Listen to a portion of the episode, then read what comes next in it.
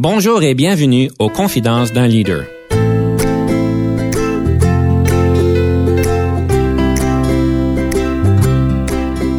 Ici Denis Lévesque, coach de cadre. Nous avons donc l'honneur et le privilège de recevoir en studio des leaders qui ont marqué leur communauté afin d'apprendre de leur expérience et de s'inspirer de leur sagesse.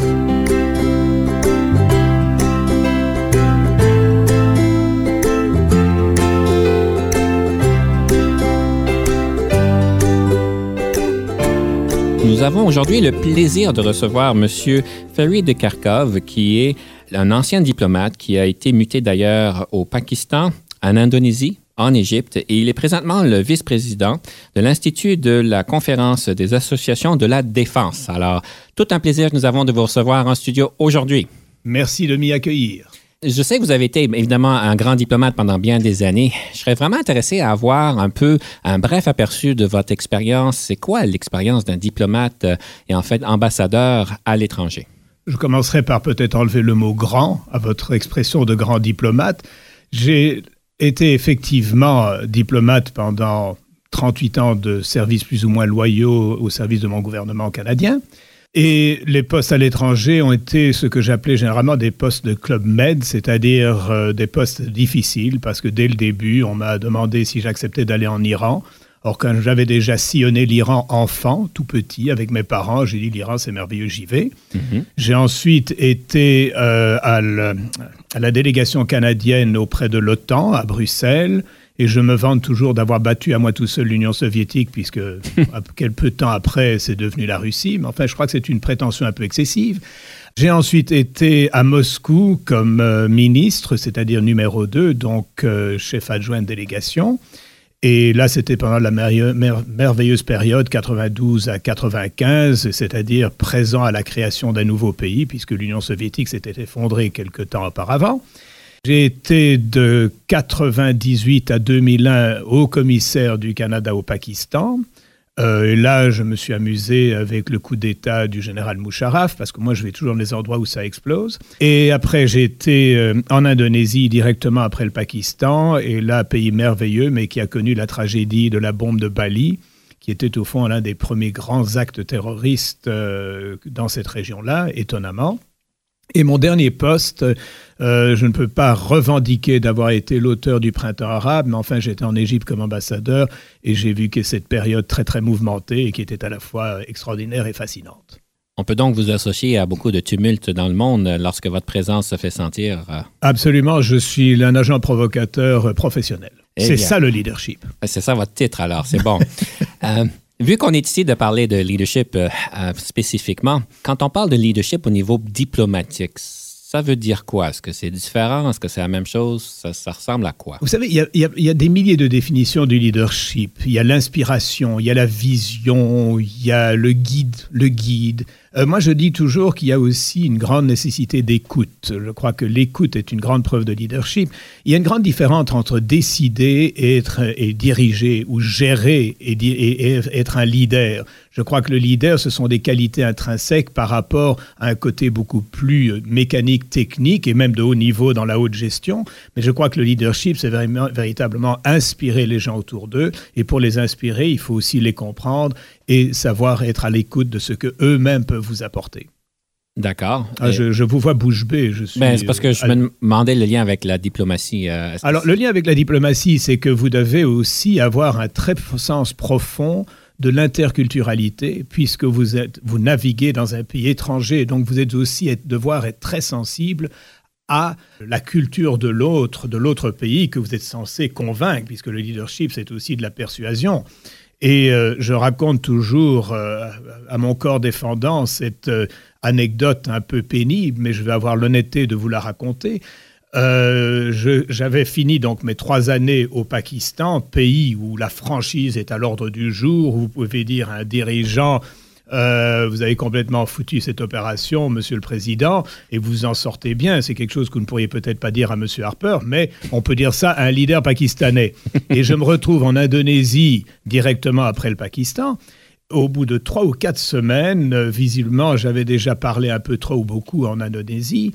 Et il y avait cette ancienne ministre indonésienne qui vient me voir lors d'un dîner. Elle me prend à part et elle me dit Monsieur l'ambassadeur, si vous continuez à vous exprimer comme ceci chez nous, on finira par vous haïr autant que nous haïssons l'ambassadeur des États-Unis. Alors, comme leçon de savoir-vivre, hmm. je, dis à tous vos auditeurs, euh, le leadership, c'est très beau, mais ça demande aussi un grand sens de la culture d'un pays où on y est.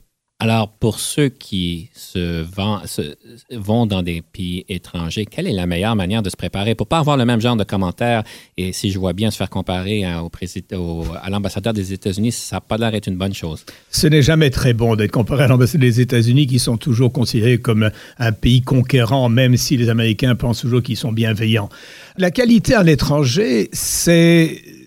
la leçon, c'est sur le terrain même on peut lire, on peut participer à des, séminaires, le ministère offrait des programmes interculturels, mais tant que vous n'êtes pas sur le terrain, vous n'apprenez pas. J'ai eu la chance dans le cas indonésien, comme on l'a dit, dit très tôt. Au Pakistan, je me sentais beaucoup plus à l'aise parce que j'avais été enfant au Pakistan et donc on m'a accueilli presque comme le fils prodigue qui revenait chez lui, au point que le, le général Moucharaf me disait tout le temps, mais vous êtes né dans mon pays. J'ai fini par lui dire, Chief, si c'est ça que vous pensez, tant mieux, je vous le dirai, mais je suis, né à, Bruges, en Belgique, je suis pas né au Pakistan. La Russie, il y a aussi la connaissance de la langue. La langue, c'est très, très important. Il y a une anecdote aussi très simple. Je ne sais pas si... Euh, vous vous souvenez que l'ambassadeur de Russie au Canada, qui y avait passé 15 ans, s'appelait euh, Yakovlev. Et je l'avais rencontré en Russie au tout début de mon passage là-bas. Et j'avais accompagné un député à bavarder, ça se passait en anglais. Yakovlev parlait parfaitement l'anglais. Et puis j'ai demandé à Yakovlev, est-ce que je peux venir vous revoir? Et il m'a dit, oui, oui, oui, sans problème. Et puis 15 jours après, je viens le revoir, je lui dis bonjour en anglais. Et il m'interrompt, me dit, non, non, non, non, non. Euh, là, vous êtes un diplomate en Russie, vous me parlez en russe. Hmm. Alors, c'est très important, la connaissance de la langue, et c'est par la connaissance de la langue qu'on finit par découvrir la culture d'un pays. Donc, ça, c'est peut-être un des éléments de réponse. Donc, si j'ai bien compris, pour un leader dans une organisation canadienne qui s'en va dans un autre pays, c'est certain que la préparation peut se faire, la lecture, euh, avoir peut-être ce qu'on appelle du coaching, si on peut appeler du coaching culturel, mais c'est vraiment d'arriver sur le terrain et d'être attentif aux faux pas et puis euh, observer les autres sur comment ils font les choses. Je crois que c'est essentiel parce que mon arrivée à Moscou, euh, et je pense surtout à celle-là parce que ça m'a montré combien il était facile de faire des erreurs. Je ne m'étais pas bien préparé parce qu'il y avait toutes sortes de circonstances, énormément de travail avant de partir, etc.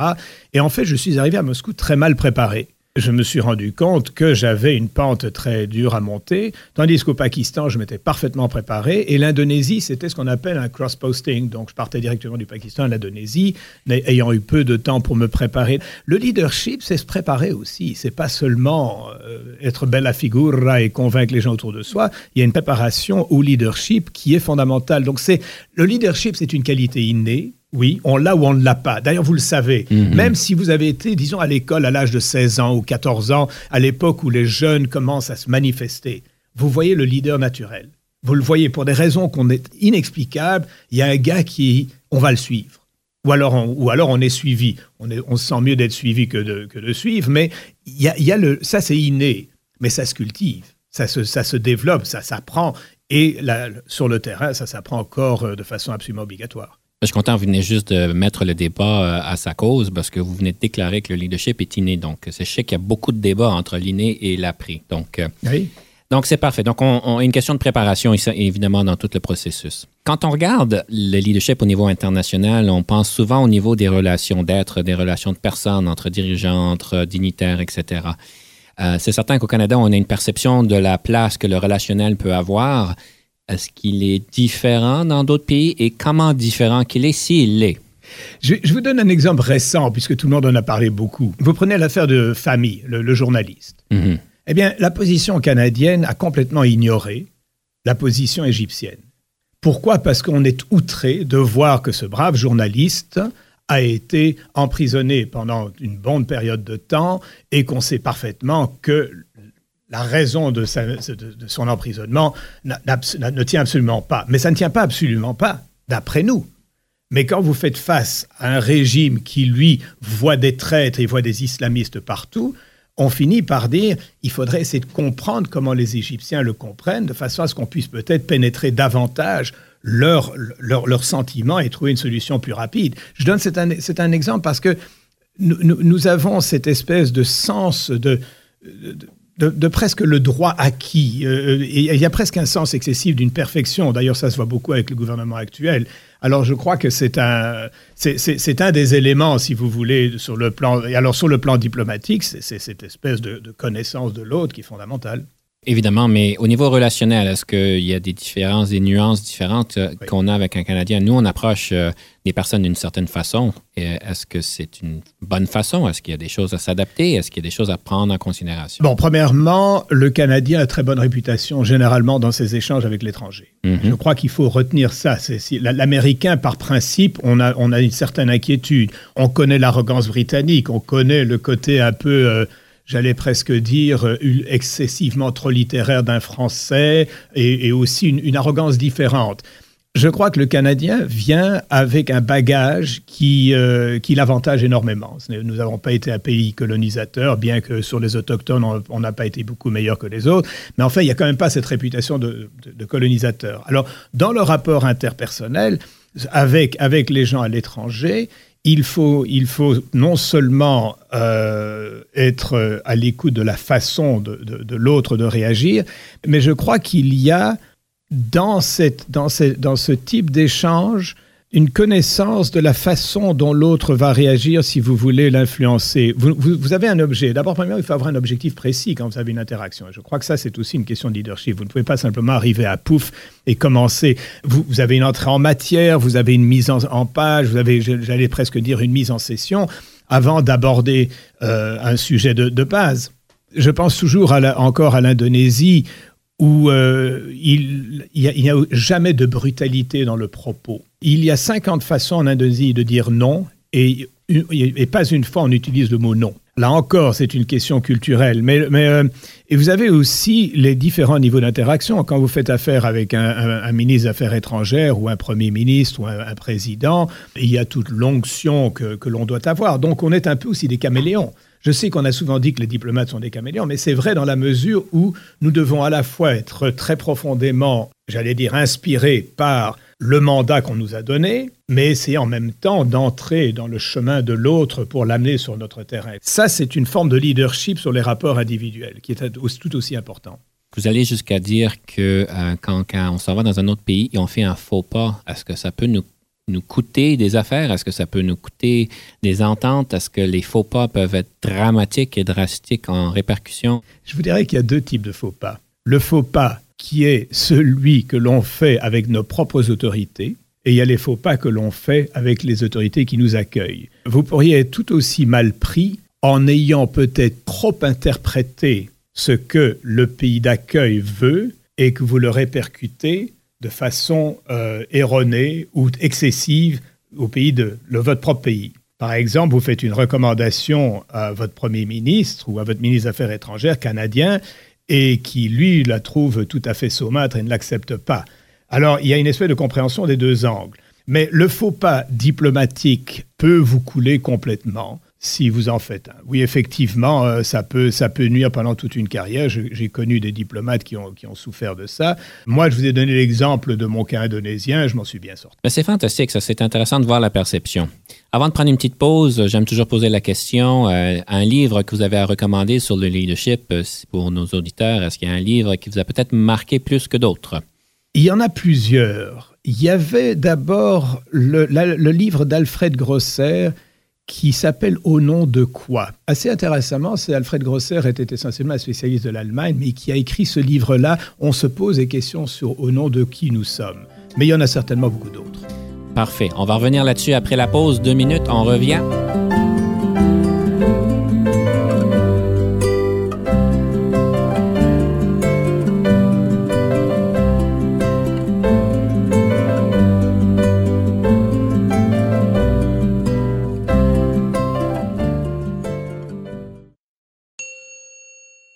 Ici Denis Lévesque. Si vous cherchez l'excellence en leadership, nous sommes intéressés à vous parler.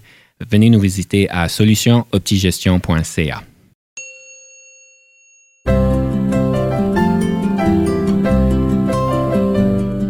Bonjour de nouveau. Nous sommes en studio avec M. Ferry de Kharkov et nous parlions en fait d'un livre Au nom de quoi? Et alors, peut-être explorer un petit peu plus, c'est quoi qui vous a marqué sur ce livre-là? Pourquoi qu'on devrait se le procurer? Je crois que c'est le fondement de quelqu'un qui a fait des recherches en profondeur à une période quand même après, de l'après-guerre, de se poser la question sur euh, l'avenir des relations franco-allemandes notamment.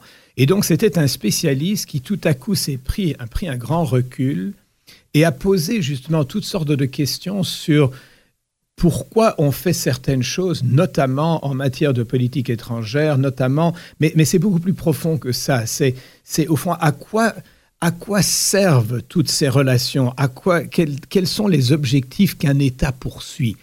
Et c'est une question assez intéressante parce que si vous regardez le contexte électoral actuel, le débat par exemple au Mank Center et des choses comme ça, la, question au nom de quoi, par exemple, un Premier ministre du Canada met tellement l'accent sur la sécurité Est-ce que c'est de l'électoralisme ou est-ce que c'est quelque chose de très profond? Est-ce qu'à force d'avoir, et, je crois que ce que je vais vous répondre, c'est très précis, à force d'avoir façonné une image, où est la réalité? Et je crois qu'Alfred Grosser, 35 ans plus tôt, demandait la différence entre le réel et, l'imaginaire. Et, si moi, par exemple, on me demandait de résumer l'évolution de la politique étrangère canadienne, et surtout dans sa façon d'être, je dirais qu'on est passé de la réalité, quand j'ai commencé à travailler, à la fabrication d'une image. Et je finis par me demander, même si la réalité existe encore, étant donné que nous avons des façonneurs d'images qui ne font que faire du, ce qu'on appelle vraiment, il y a une expression en anglais pour ça, mais on n'a pas le droit de parler en anglais ici. Donc, c'est cette espèce de création d'images par rapport à la réalité. À force de façonner une image, où est la réalité? C'est assez fondamental parce que énormément de, de choses sont faites euh, parce que l'on a créé un message. C'est vraiment le, Vous savez, il y a, y a, y a, y a le, médium et le message, mais le message est devenu le fond. Et, mhm. et la réalité euh, s'estompe. Et, et c'est ce qui mène, par exemple, à des décisions comme celle d'envoyer des avions bombarder l'État islamique en sachant pertinemment bien que ce ne sont pas ces bombardements qui vont mettre à genoux l'État islamique. Et c'est cette image qui fait que, par exemple, tous les généraux américains disent qu'il y a des progrès qui sont faits, alors que leurs analystes euh, au ministère de la Défense et à la CIA et ailleurs disent non, il n'y a rien qui avance. Mais ce qui est important, c'est le message, on réussit. Et, ça, et, alors c'est assez curieux, parce qu'on disait de nous diplomates que nous étions des menteurs professionnels, et finalement, je crois que de plus en plus, les, les diplomates font expliquent à leurs interlocuteurs étrangers la réalité qui sous-tend le message. C'est ça que je trouve extraordinaire, c'est le nouveau paradoxe de la diplomatie. Je devrais écrire quelque chose là-dessus. C'est profond ce que vous dites, parce qu'en fait, il y a beaucoup de leaders en organisation qui, qu'on appelle, on, dit qu'ils massagent le message. Oui, oui, oui.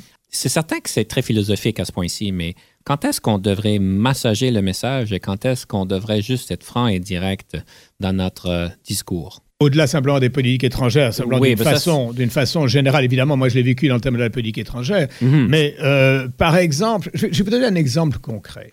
L'aide au développement. L'aide au développement est quelque chose que nous faisons par un sentiment humanitaire.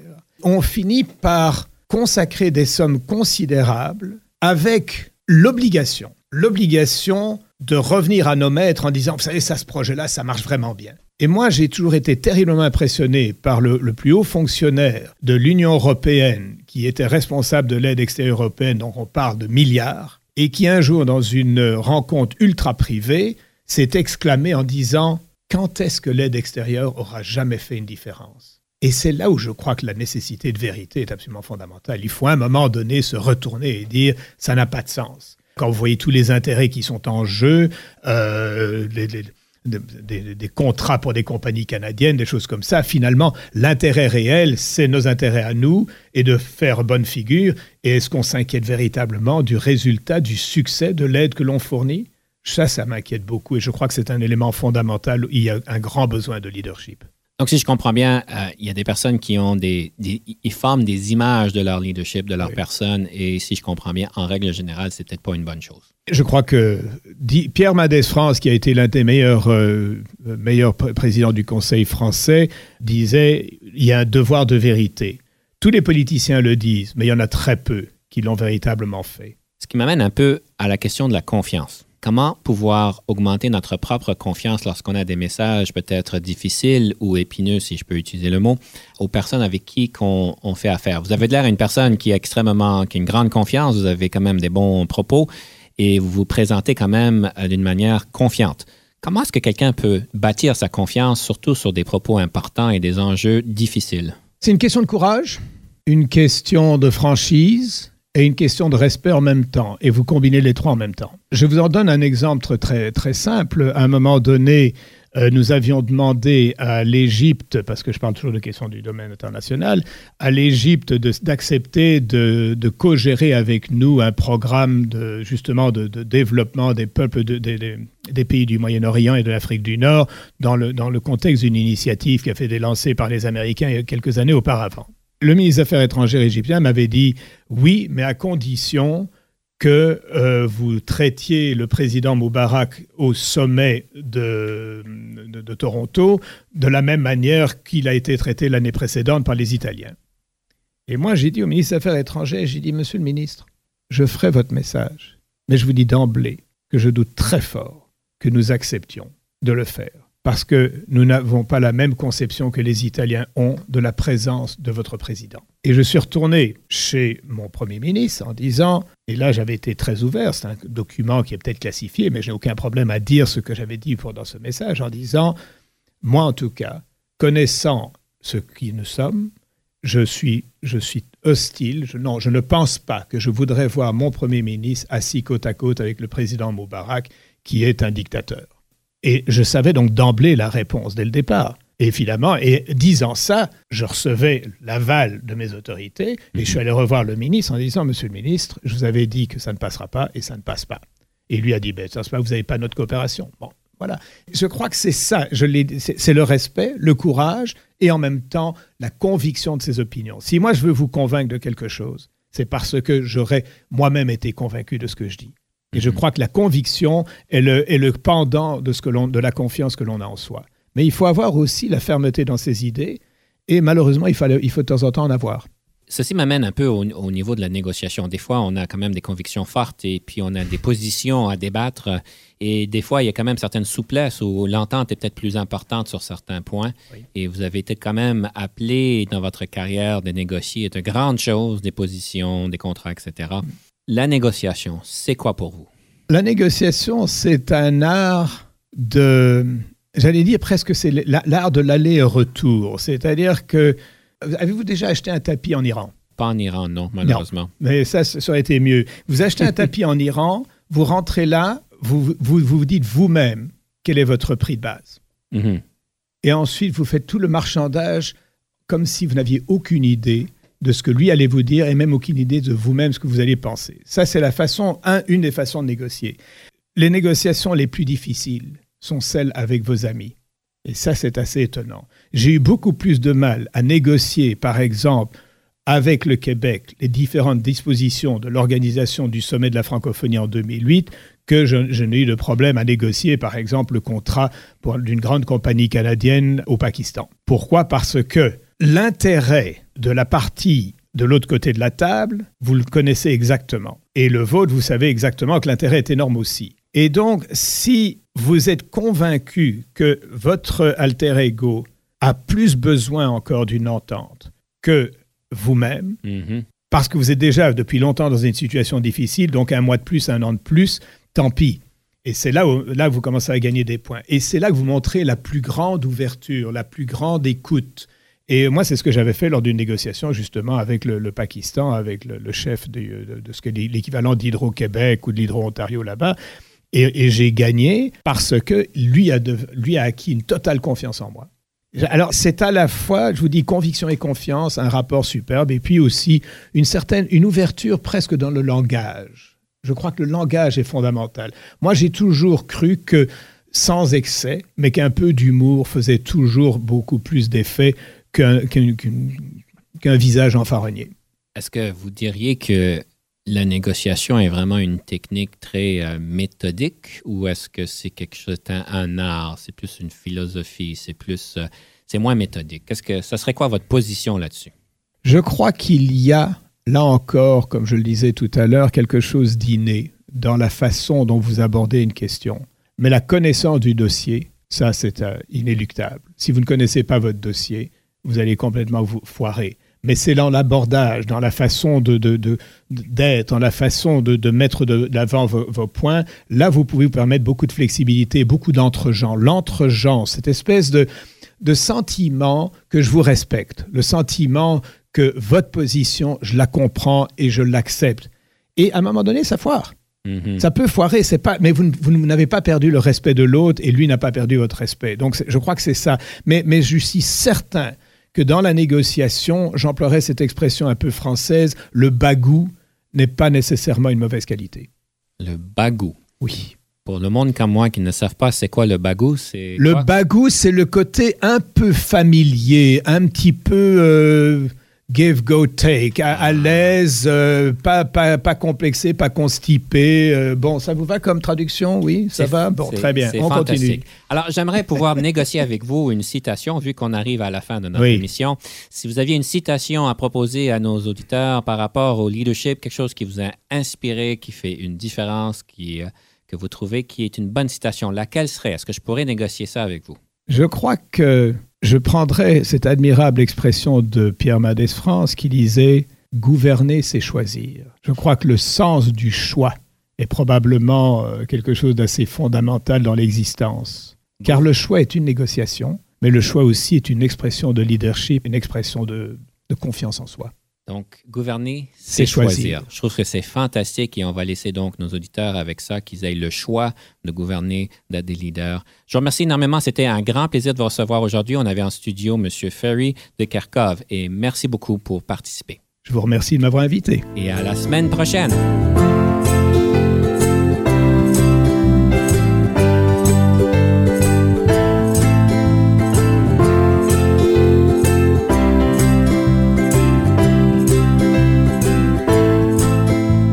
Conception, animation, entrevue et recherche, Denis Lévesque. Montage et réalisation, Jean-Paul Moreau. Confidence d'un leader est une production et une présentation d'Unique FM 94,5.